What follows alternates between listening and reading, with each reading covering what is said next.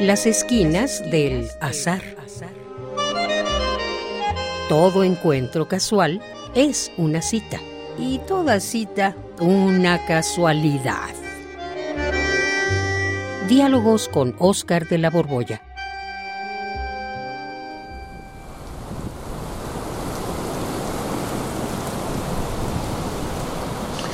Ahora sí, mi querido Juan, nos agarró el huracán. Busquemos dónde protegernos. Mira, aquí hay un zaguán. Eh, sí, eh, caminemos hacia allá. Eh, detente bien tu gorra y agarra tus lentes. Ay, Sí, hombre, ya, ya se me volaste el paliacate, el paliacate iba a decir, pero no, el tapabocas. Es lo mismo. Eh, Está durísimo el viento. Uy, sí, durísimo. ¿Sabes qué? Que te propongo que caminemos inclinados. Sí, pues yo siempre camino inclinado, tú eres el único que anda derechito como en 90 grados. Yo camino sí. encorvado como con 80 grados, pero mejor vámonos como a 60 para resistir este viento. Si no fuera por el viento, nos caeríamos de boca. Oye, a ver, a ver. Ya, ya casi llegamos al zaguán. Pásale, pásale, métete, métete, ándale. Órale, cerremos la puerta, ciérrala.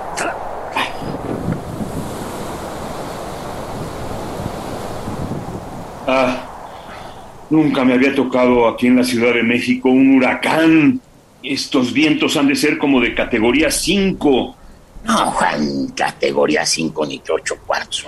Es una mugrosa tormenta tropical o una depresión tropical cuando mucho. Ah, mugrosa, pero si casi nos levantaba del piso. Sí, pero no exageres, para categorías 5 hace falta un viento cuando menos de 250 kilómetros por hora. Y con esa fuerza habríamos salido volando como papalotes, aunque estuviéramos metidos en un tráiler. Este es un vientecito, un vientecito que afortunadamente no arranca más que las hojas a los árboles. Imagínate, un ciclón categoría 3, o sea, esos que tienen pues un viento de entre 178 a 209, eso sí arranca árboles. Ándale, oye, ¿te has fijado que salieron dos palabras prehispánicas aquí? Papalote, que es mariposa, y huracán, que así se dice en todo el planeta, huracán es maya. Pues fíjate que no, más bien la palabra genérica es ciclón, ciclón, ¿Ciclón? tropical. Ya. Y, y dependiendo de qué, de qué parte del planeta, por ejemplo, eh, en el océano que queda ahí, pues entre el sur de África que da hacia Australia y, y la parte baja de China, allá les llaman tifones. Tifón, claro. Pero Sí. son lo mismo, lo que son, Sí. son, son ciclones. Acá en, en América, por las dos costas, se llaman ciclones. Y pues algunos les llaman también huracanes, pero la verdad son lo mismo. Se forman igual. En inglés se dice hurricane. Bueno, sí, claro. Sí. eh, Pero bueno, de todo estaba durísimo el viento. Eh, no- incluso no te alcanzaba a escuchar. Pues es que las palabras se las lleva el viento, Juan. ¡Ay, qué bonito! Esa idea sí ya la había escuchado. Es más, hasta me la sé en latín. Creo que dice verba volant scripta manent. Ah, caramba, ahora, ahora, sí, me impresio- ahora sí me impresionaste. Yo en latín solo, solo me sé la frase que decían los romanos en las bacanales. Ajá. decían edunt ut vomant, vomant ut eduant. ¿Qué? De dunt ut vomant, vomant ut eduant. ¿Y eso qué significa? pues significa comer para vomitar y vomitar para comer. Es lo, que hacían, es lo que hacían en las bacanales, pues ahí sí se la pasaban bien, había harto de Ay. echar mano.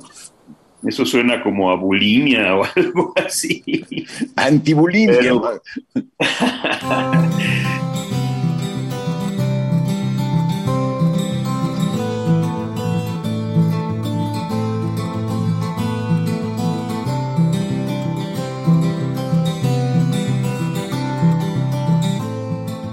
Te estaba hablando en serio con verba volant, scripta manent, pues significa que las palabras vuelan.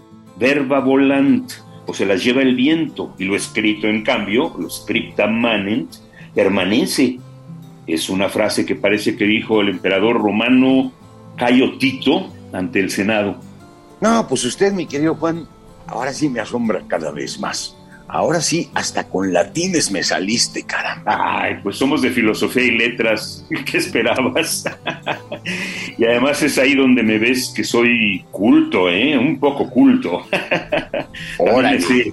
Alecta jacta est. La suerte está echada. Ah, esa me encanta, Alea jacta est. Esa, esa me gusta porque. Fíjate que a veces yo la digo cuando tomo una decisión, pero esa que acabas de decir no, casi no la he oído. Yo más bien me sé la traducción. Las palabras se la lleva el viento, lo escrito permanece. O sea que lo escrito perdura más que lo hablado. Pero, ¿sabes que no todos están de acuerdo con que signifique eso esa frase? Ay, ¿cómo? Si está clarísimo. En México hasta decimos papelito habla cuando uno se pone de acuerdo en un contrato o algo así. Todo es por escrito. Pues sí, yo también estoy de acuerdo, pero para algunos lo que está vivo es lo que se habla. Y en cambio, cuando está escrito, pues queda sepultado en una hoja y nadie lo lee. Además, ¿no crees que siempre la escritura fue favorecida por la opinión de la gente? Por ejemplo, Platón en el Fedro dice que qué mal que las ideas se asienten por escrito, porque ya no vamos a usar la memoria. Ay, mira, pues Platón dirá lo que quiera, pero imagínate, si no hubieran sido escritos sus diálogos, ahora estarían perdidos. Sí, pues yo te digo que estoy de acuerdo, pero eh, para mí eh, la escritura efectivamente perdura y en cambio las palabras se las lleva el viento. Mira, escucha el viento. A ver. ¿No crees que lo hablado hay algo importante que se pierde cuando se escribe. Déjame hacerla de abogado del diablo y defender esta postura. A ver, inténtalo, pero yo estoy convencido de que es mejor que todo quede por escrito. Pero, a ver, mira, imagínate dos mafiosos que se ponen de acuerdo. Ajá. Como están en el mundo de lo ilícito, pues no creo que lo pongan por escrito, sería dejar una prueba. Y por eso en el mundo de la mafia basta la palabra. Y si alguno no cumple, pues las cosas se ponen rudas y hay balazos. y en cambio, entre la gente decente, decente entre comillas, pues todos tenemos que andar firmando contratos que queden por escrito. Mm, no tenemos ese código de honor de los, de los mafiosos. O sea, ¿no será que los decentes no confiamos en los decentes? Ahora sí ya me estás haciendo bolas. No me vayas a decir que son más decentes los mafiosos que confían en la palabra del otro que la gente decente, como dices, como nosotros, que no es de fiar. Nosotros no somos de fiar y somos decentes.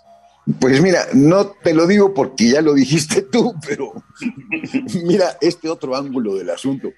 Hay un poema muy conocido de Pablo Neruda, el poema 20, ¿te acuerdas? Es precioso Puedes escribir los versos más tristes esta noche. Esta noche. Escribir, pues, por ejemplo, sí. Pues ahí en ese, en alguna estrofa dice, mi voz buscaba el viento para tocar tu oído. O sea, Neruda no le mandaba cartas, sino un grito para que llegara lejos cuando la evocaba. Mm, suena bonito porque pues, es Neruda, es poético, lo escribió muy joven, pero de todos modos no me convences. Verba volant, scripta manent. Está bien, estoy de acuerdo contigo. Para mí, la escritura, pues, mira, para serte franco, pues, yo creo que es incluso el mejor invento de la humanidad. Es lo único que ha permitido que lo que consideramos valioso perdure.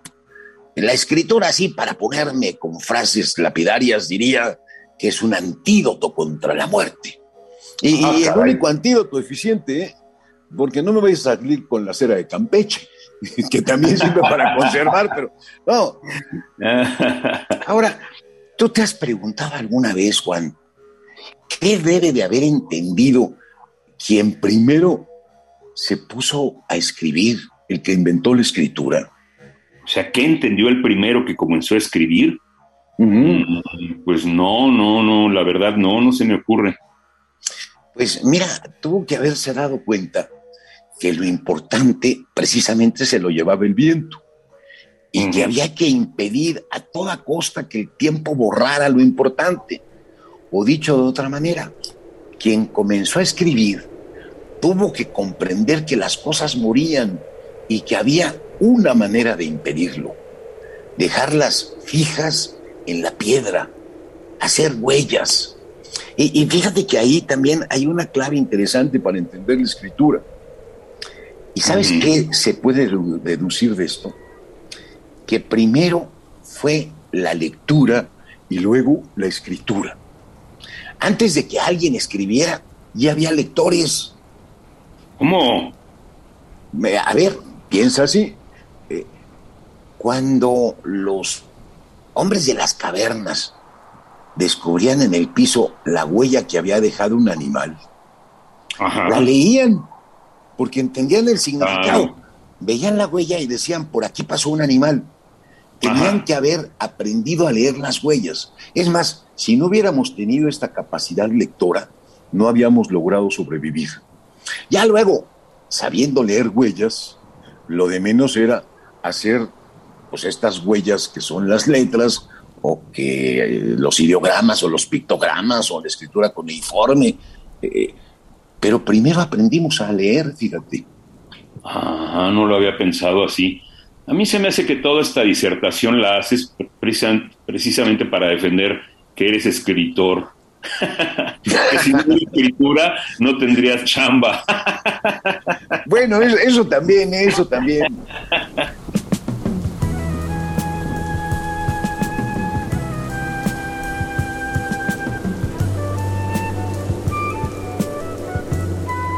Pero bueno, nada más que paradojas. Gracias al podcast, como dicen ahora, el podcast de esta plática va a mantenernos hablando.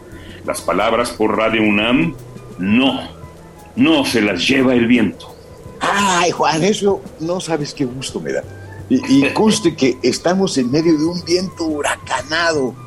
Y fíjate que, a pesar de todo, no nos llevó el viento.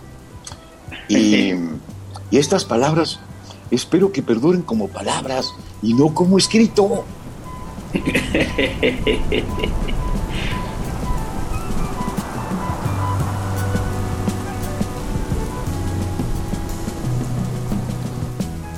Radio UNAM, en colaboración con la Facultad de Estudios Superiores Acatlán, presentó Las esquinas del azar. Todo encuentro casual es una cita y toda cita una casualidad. Voces Oscar de la Borbolla y Juan Stack. Operación Francisco Mejía. Producción Rodrigo Aguilar. Radio UNAM. Experiencia sonora.